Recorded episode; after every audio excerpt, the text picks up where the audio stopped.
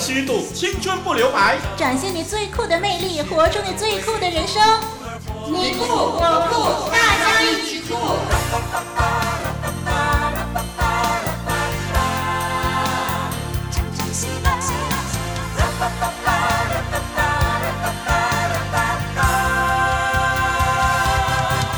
朋友，大家好，我是双双。你好，我是丽文，又是我们两位啊，双双和丽文的一块来主持，大家一起酷的时间。啊，明天啊是一个很重要的节日，对于全世界的基督徒来说呢，那是一个很大的节日哦，那就是耶稣受难节。嗯，那么紧接着受难节之后呢，第三天就是复活节了。对，那就是星期天啊，是复活节。那所以呢，在今天的节目当中呢，呃，双双和丽文呢就要跟大家一起的来介绍有关耶稣受难节和复活节这两个重要的节日了。那首先，我们先来欣赏一首诗歌，一起来感受一下受难节的气氛。嗯、这是天韵诗班带来的《最痛的时候》。父啊，赦免他们，因为他们所做的，他们不知道。父啊，赦免他们，因为他们所做的。他们不知道，他在最痛的时候，说出了这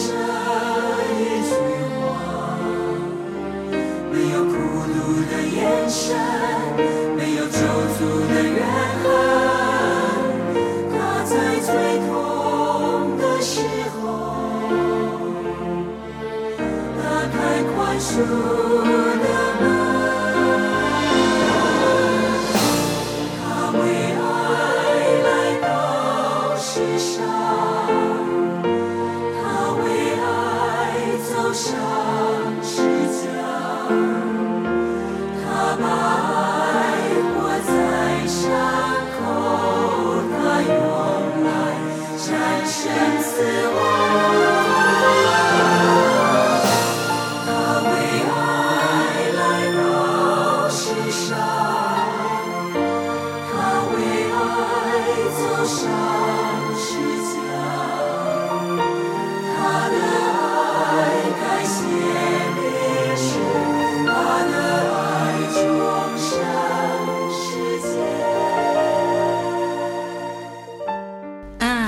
过新年呢有不同的庆祝方式啊，那么圣诞节呢也有不同的庆祝方式。没想到呢，受难复活节啊也有许多不同的纪念方式哦。嗯，那么我们今天就让听众朋友认识一下不同国家纪念受难节的方法吧。是，我先来介绍墨西哥。好，嗯、呃，在墨西哥啊，每年都会举行大约三百个节日来纪念耶稣的死亡哦。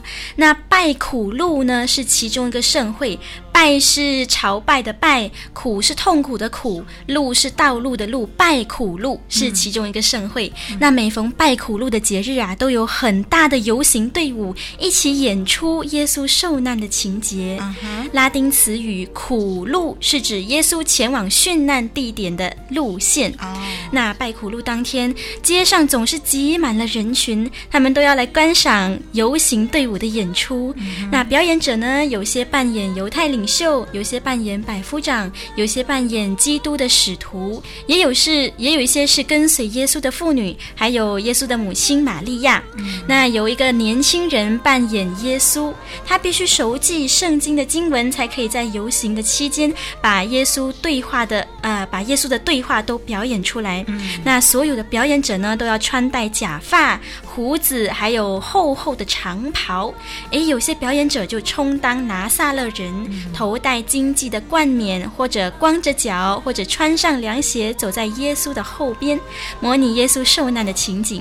嗯、那这些摩呃拿撒勒人呢、啊，有时候还多达两千五百人呢。哇！他们整日抬着十字架，慢慢的走上艾斯特雷亚山，或者称为新山，嗯、这是用来代表一呃钉死耶稣的地方。那么在那里啊，街上也布满了各色的摊子，呃，售卖帽子啦、饮料啊，或者是印在那些脸颊和手臂的宗教图案纸啊，呃，卖气球啊，还有售卖小孩子喜欢的糖果啊，林林总总，应有尽有哦。呃，节日期间呢，连机动游戏都被装置起来，嗯、让人可以玩个痛快。哦、那参加拜苦路的悔改者就系着脚镣，踉踉跄跄的往前走。嗯、有一些参加者还把一捆捆重四五十公斤的金条（荆棘的荆）金条放在背上，步行差不多五个小时之久。那沿途也有人加入游行，一边走一边鞭笞自己。而苦路活动结束之后呢，有不少的参加者往往都被送到医院疗伤啊！嗯、哇，这样的纪念方式还真特别哦。有些人要借着脚镣，最后被送到医院里去；那有些人却在路边买糖果吃，嗯、还玩个痛快。对呀，这就是墨西哥的纪念方式。啊、那另外呢，在希腊，希腊的迪诺斯岛曾经举行了东正教的耶稣受难节纪念活动。数千名的朝拜者在该岛的一座港口前面的一块空地上面举行蜡烛集会，嗯、呃，那里是东正教的圣地之一，岛上的宗教气氛非常的浓厚哦。哦，嗯嗯，那好吧，最后呢，我们来看一看菲律宾是怎么纪念受难节的吧。啊，有一点恐怖哦！他们啊，居然会把人活生生的钉在十字架上，哎。嗯、那根据英国《每日邮报》报道呢，有一次菲律宾当地的罗马天主教徒举行纪念耶稣受难节的仪式呢，嗯、十几个菲律宾人啊被钉在十字架上，其中包括一名十五岁的男孩和一名十八岁的女孩。这些人被钉到十字架上以后啊。背部呢还被鞭打到血肉模糊呢！哇，真是好可怕。嗯、那么在菲律宾北部呢，嗯、他们认为这些自愿受难的行为是极端的对宗教表达忠诚的表现。嗯，其实啊，在菲律宾的马尼拉市，嗯、每年的耶稣受难节都会举行定时之架仪式来纪念耶稣的死哦。嗯、呃，他们信徒们呢会一个个。呃，排队被人用铅笔般粗的铁钉钉上十字架，哦、那亲身让他们亲身感受耶稣的苦难。呃，在仪式进行的时候呢，政府的健康与安全部的官员都会在场监督，嗯、确保可以减少人们在被钉上十字架的过程中引起感染。啊，不止哦，同时呢，还有几千个人呢围观这个壮烈的场面，嗯，包括当地居民和游客。虽然呢，被钉上十字架的人呢，身体承受巨大的痛苦，仪式的现场的气氛也是非常的喜庆的。嗯，嗯，还有这个小贩叫卖着啤酒啦、冰淇淋啊，还有这个纪念品等等。啊，观看现场呢，还甚至设有 VIP 区啊，哇这贵宾呢可以通过专区来观看这个仪式。嗯嗯、呃，听众朋友，您看到吗？这些人的纪念方式实在是好极端啊！嗯、其实我们应该好好的想一想，用这么极端的方式来纪念受难节，就真的是对宗教忠诚的表现吗？嗯，那受难节真正的意义呢，是要让人们记得耶稣拯救的大爱啊。那么纪念。耶稣为全人类的罪钉在十字架上，并且呢，上帝也希望人们能够透过这个日子认识耶稣的救赎，接受他的救赎，这个才是真正的意义。嗯，没错啊，而且耶稣已经为我们钉在十字架上，嗯、我们也实在不需要再把自己钉上去了，是，更不需要用这样的方式来体验耶稣的苦。嗯、呃，因为耶稣其实在替我们承受罪的后果，就是受苦受死的同时，他也承受了。他所爱的世人的离弃和误解，嗯、他也承受了原本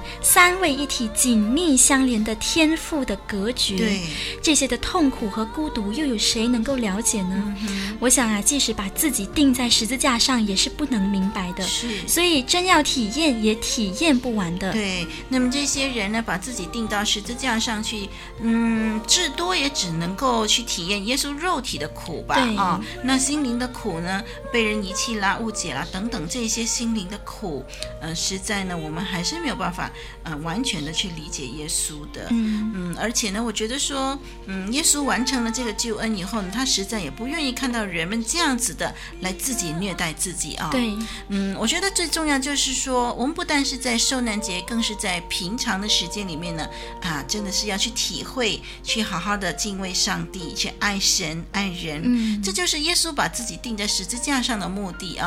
那让我们能够亲近他，我们和上帝之间不再有罪的阻隔，那么我们可以直接的来到上帝的面前，来经历他的大爱，这样才是有意思的。你为爱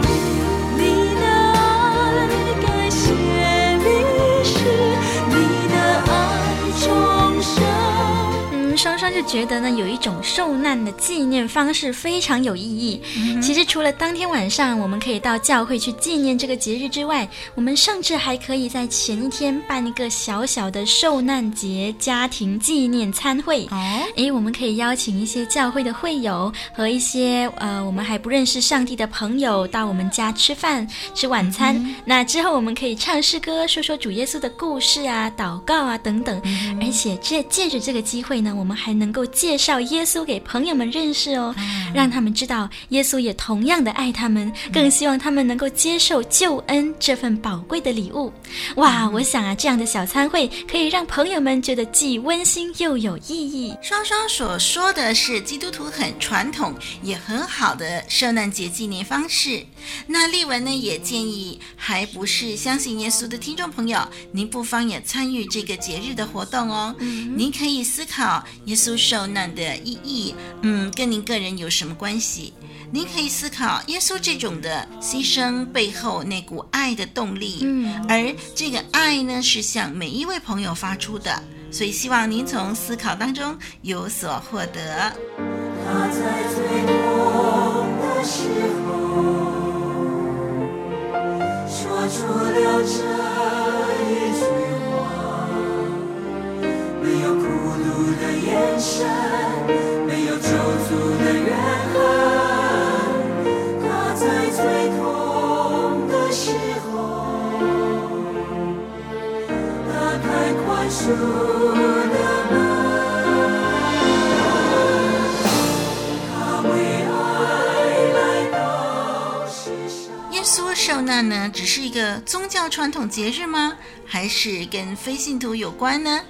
听众朋友，您想过这个问题吗？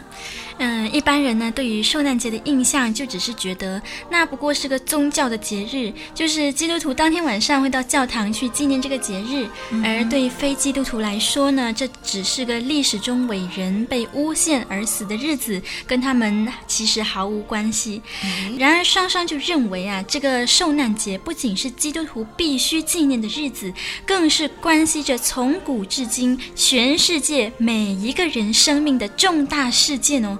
是任何一个人都必须留意和思想的历史。嗯，是的。那我们都知道呢，主耶稣是一个很伟大的老师，嗯很伟大的演讲家，嗯他的道德品行呢也很高的。那他在世上的日子获得很多人的拥戴，反对他的人也不少。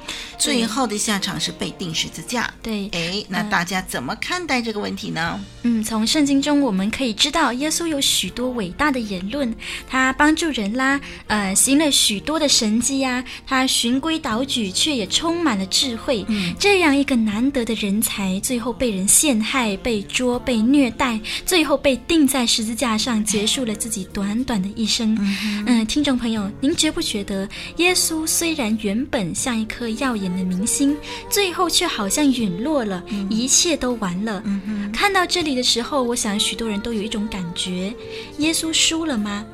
我们都知道他死了，但是我要问的是，耶稣输了吗？嗯，对，有些人呢就是这么说的，就是说认为耶稣再怎么了不起，但是到头来还不是死路一条吗？嗯，那我在这里呢有一个非常肯定的答案：耶稣不但没输，他更是完成了从创世以先就为我们设立的救恩。嗯，他已经预定自己要背负我们历世历代人的罪，走上十字架，救我们脱离罪的死亡的代价。嗯，耶稣不但没输，他反而战胜了人性对痛苦和死亡的恐惧，他也战胜了魔鬼的引诱和试探。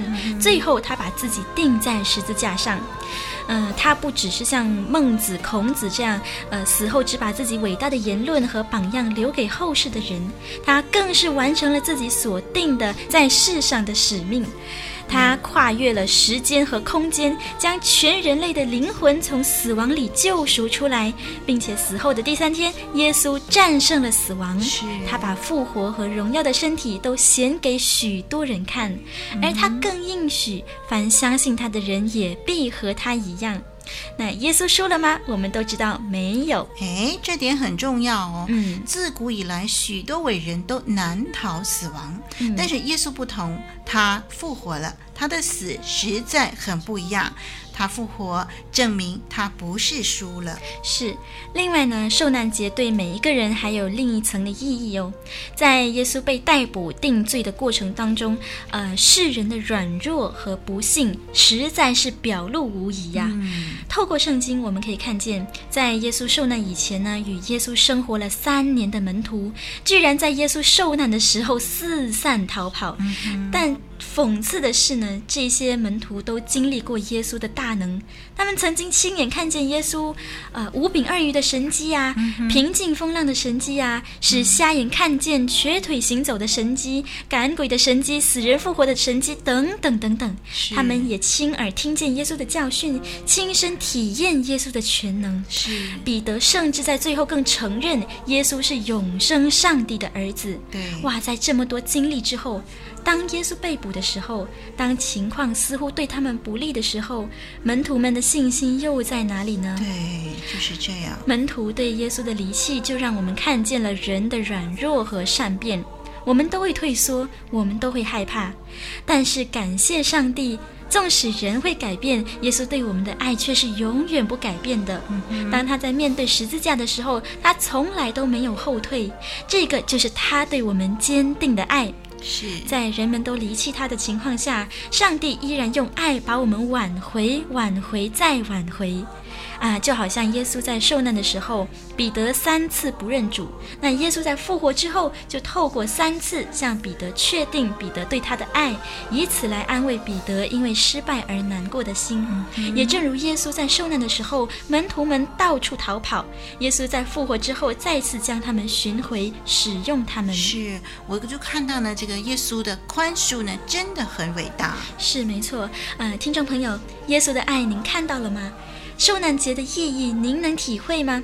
这个节日啊，并不只是纪念历史伟人的离世，更是把耶稣的全能和慈爱诉说传扬的日子。嗯，那让我们也认识自己的软弱和无能，谦卑地来到这位为我们受死复活的主耶稣基督面前。是，让我们接受他的救恩吧，因为这是世界上最美最大的礼物。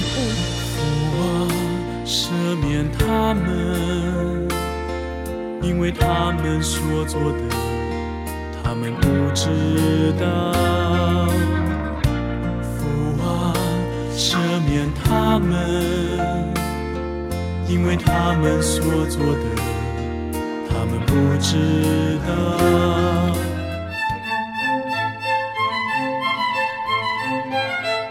这是由活水之声录音室所制作的节目，我们的网址是。www.livingwaterstudio.net L I V I N G W A T E R S T U D I O 点 N E T，欢迎上网收听更多精彩的节目，令生命加倍精彩。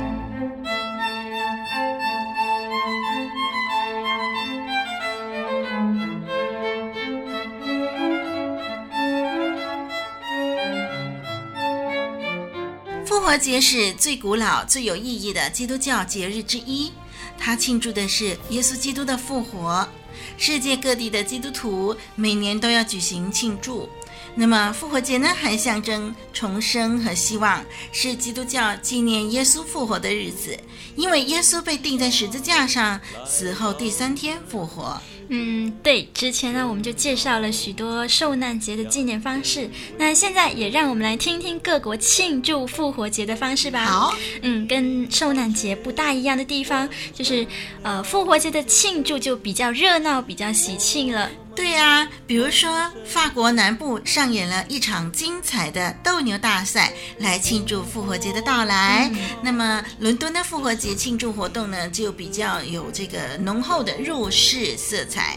这个活动名目是很多的，其中呢最著名的就是找彩蛋活动。哇，大大小小的巧克力彩蛋呢，被藏在公园的花丛中，等待众人去寻找。嗯、那么还有呢，听说这个威廉。王子啊的这个皇家婚礼呢，也正好是在复活节长假期举行的。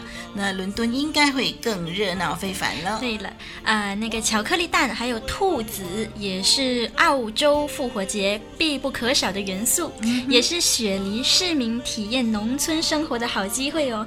在两个星期的时间里面，雪梨皇家复活节就会组织市民参加马术、砍柴、剪羊毛等活动。此外，还会举行大型的农业展，包括宠物宝贝动物园、呃嘉年华游乐场、牧羊犬展以及呃玩具糖果的主题带展。嗯，那么还有呢，在西班牙呢，在复活节这一个礼拜里头呢，就被称为圣周了。那么这一周里头呢，将会举行各种特殊的活动。除了巧克力蛋之外呢，还有各式的复活节的传统食物哦。其中呢，有一种很特制的这个复活节蛋糕呢，是道地的呃加泰罗尼亚美味，是一种以煮硬了的蛋作为装饰的。环形蛋糕是复活节的应节食品。哎，刚刚我们就说到菲律宾的受难节会有人被钉在十字架上，嗯，而在他们呃禁食结束之后，就是复活节当天，将会举行隆重的庆祝活动。嗯、许多的饭店也会组织寻蛋，就是找寻鸡蛋的活动，还有游戏。嗯，哇，听众朋友，我们可以看到啊，许多国家真的是热热闹闹的在庆祝复活节，甚至连复活节都会放长假呢。是，可见有些国家真的很重视这个节日。嗯，不过呢。令人担心的就是，当人们在享乐、玩游戏、吃大餐的时候，名义上是庆祝复活节，可实际上人们到底还记不记得复活节的真正意义呢？嗯、在他们的心目中，到底复活节的主人是谁呢？所以，盼望每一个人都能够记得，我们的真神主耶稣基督为我们受死，却战胜了死亡，从死里复活这个大好的消息。哎，记得复活节真正的主角，那是主耶稣基督。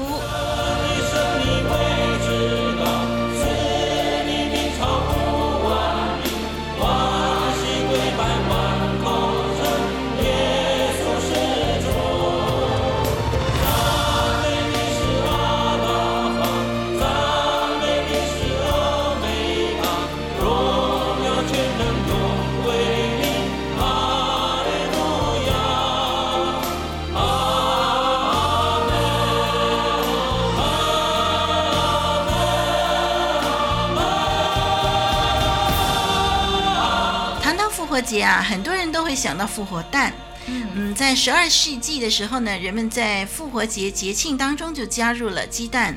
这个蛋呢，多数是涂上红色，呃，也有画成这个彩色的，所以呢，一般呢就称之为复活节彩蛋啊。那么也有人说那是复活蛋。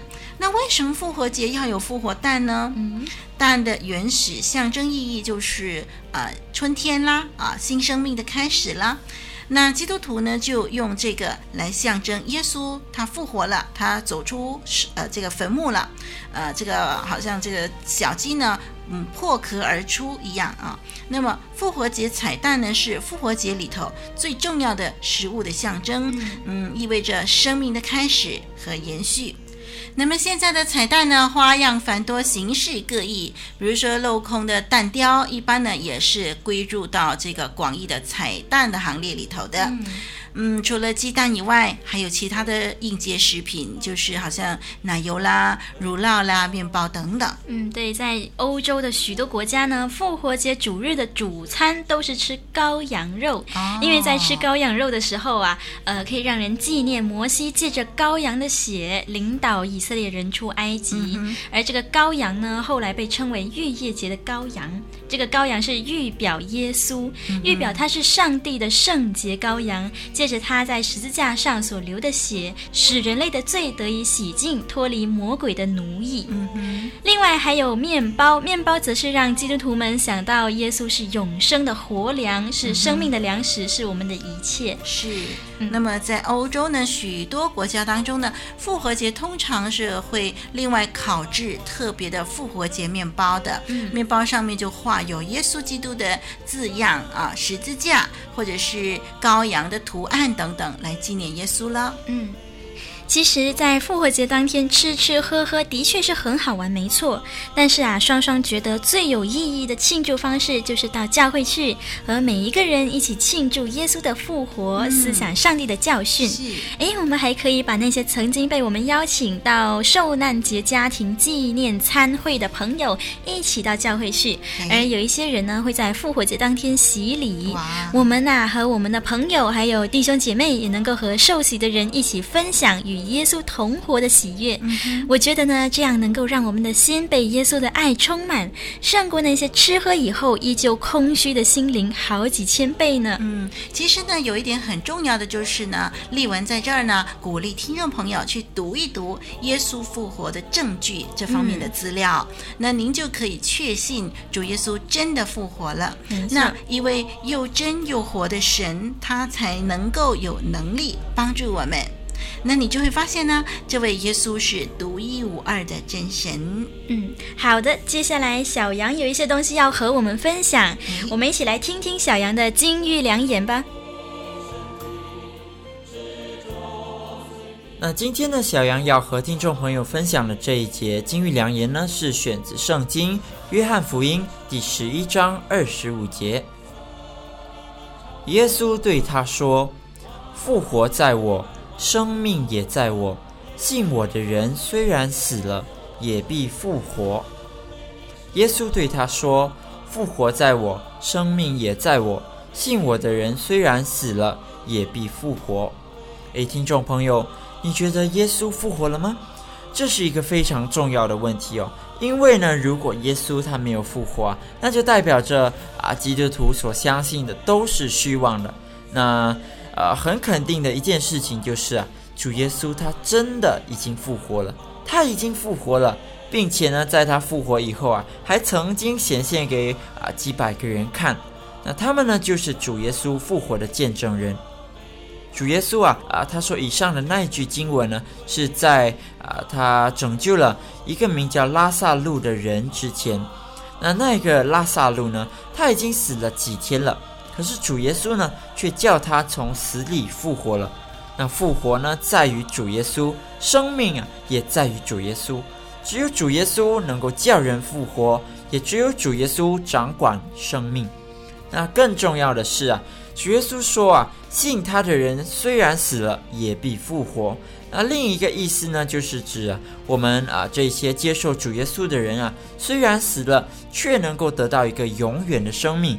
那就是呢，在天堂里头的生命。那在天堂里面呢，没有死亡，也没有痛苦。诶，听众朋友，你愿意吗？主耶稣呢，他已经向你发出了邀请，希望你也能够来接受这位复活的主哦。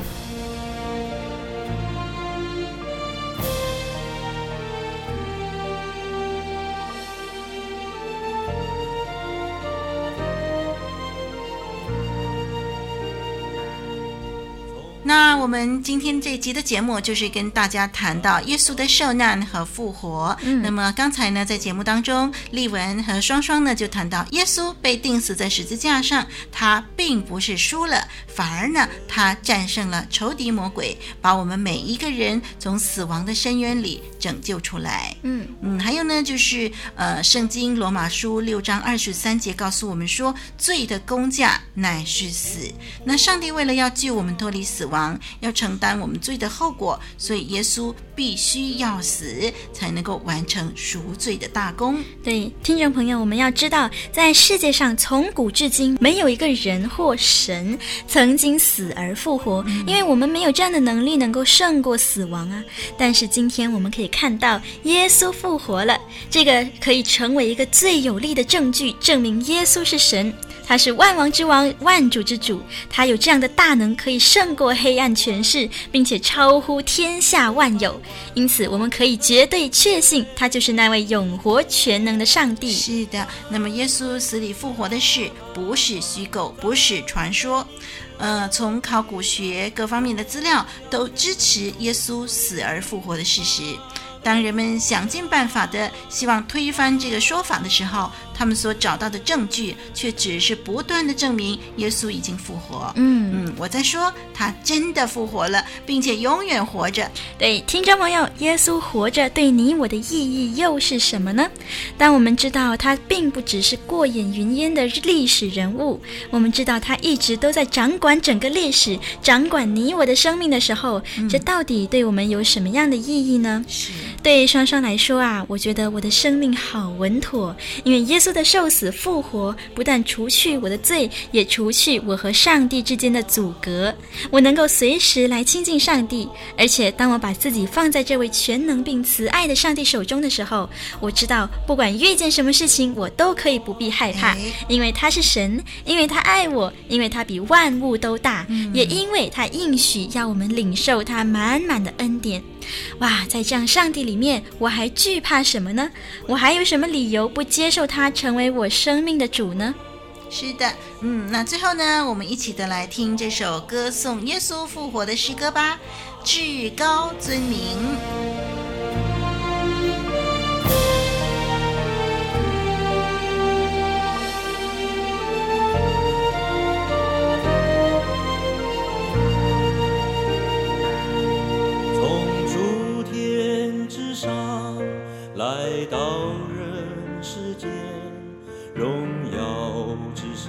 神降卑为人，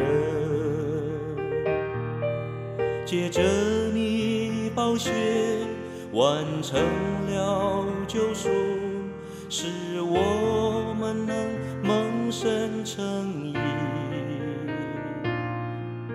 你复活成了此生命的灵。叫我们都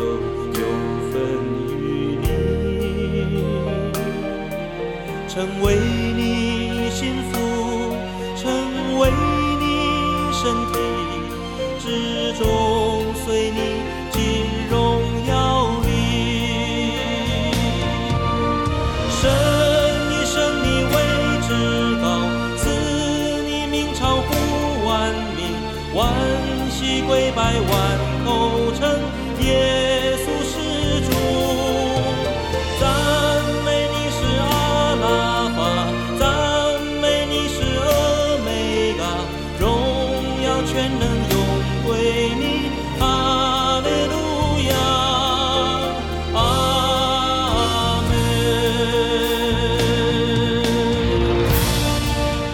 的尾声，不忘记提醒听众朋友，常常锁定我们的网站。收听更多的好节目，我是丽文，我是双双，让我们一起追求真正的酷，再会。